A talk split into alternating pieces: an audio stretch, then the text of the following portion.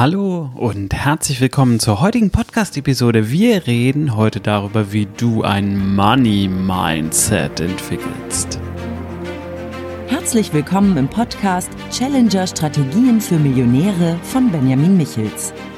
Benjamin ist strategischer Berater für Millionäre und dein Impulsgeber rund um Strategien, Mindset und Ziele für echten Erfolg und nachhaltiges Wachstum. Erweitere deine Denkweisen und finde die Klarheit, die du brauchst, um die wichtigen Entscheidungen in deinem Leben treffen zu können. Benjamin zeigt dir, wie du deine eigene Strategie immer wieder neu ausrichtest und mit Kraft, Energie und Klarheit in die Umsetzung kommst. Und jetzt viel Spaß mit Benjamin Michels. Grundlegend müssen wir dafür erst einmal klären, was ist denn eigentlich ein Money Mindset?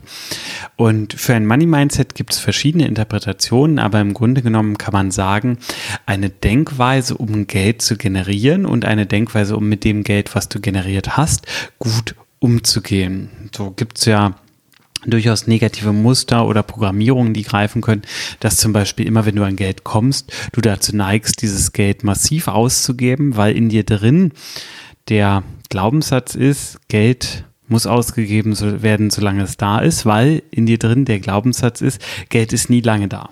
So. Und es gibt so Menschen, die geben das halt ganz schnell aus, sobald sie überhaupt mal an viel Geld rankommen. Und äh, das kann natürlich nicht der einzige negative Glaubenssatz rund um Geld sein, sondern es kann ja auch sein, dass du den negativen Glaubenssatz hast, dass es schwer ist, Geld zu verdienen. Manch anderer wird vielleicht den Glaubenssatz haben, dass es ganz leicht ist, Geld zu verdienen. Oder du hast generell eine negative Konnotation, eine negative Verbindung zu Geld. Ähm, Geld stinkt oder ähm, die Vorstellung, dass Menschen, die viel Geld haben, schlechte Menschen sind. All das ist etwas, was bei uns gesellschaftlich durchaus verankert ist. Das heißt, wir haben eine negative Vorstellung von Geld. Wir haben eine negative Verbindung von, zu Geld. Und diese wird vor allem von Menschen erzeugt, die zu wenig Geld zur Verfügung haben oder das Gefühl haben, zu wenig Geld zur Verfügung zu haben.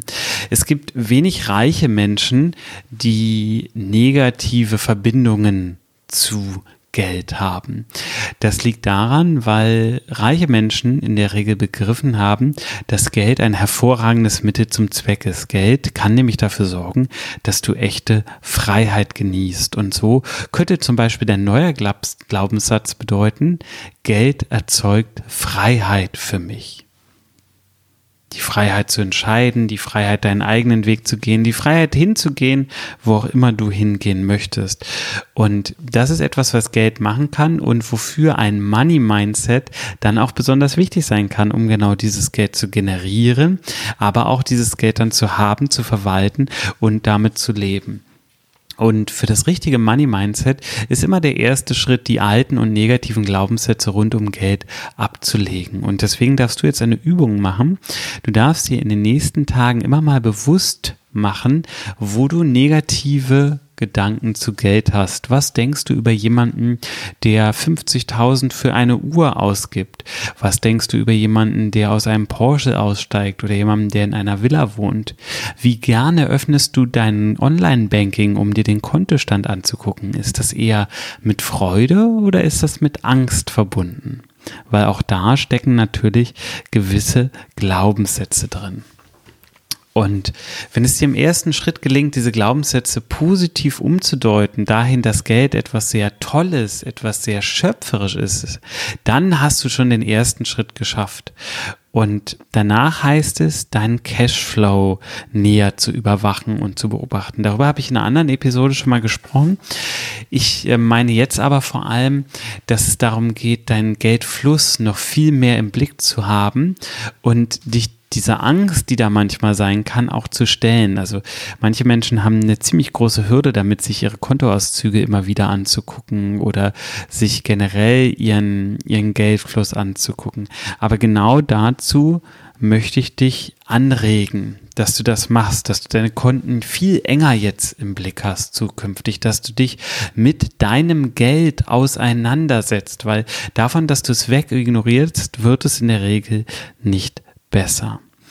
Und ist dir das gelungen, kannst du dir bewusst machen, wie viel Wert du eigentlich erschaffst. Das heißt, ich habe für mich mal ausgerechnet, wie viel Umsatz ich erzeuge, beziehungsweise wie viel Geld ich auch verdiene und weiß, was eine Stunde reine Anwesenheit im Büro an Wert erzeugt. Also ich habe das auf meine Arbeitszeit gerechnet, alles Geld, was ich verdiene und weiß, es ist vollkommen egal, wie produktiv ich dabei bin, weil es geht am Ende nur um den Durchschnittswert.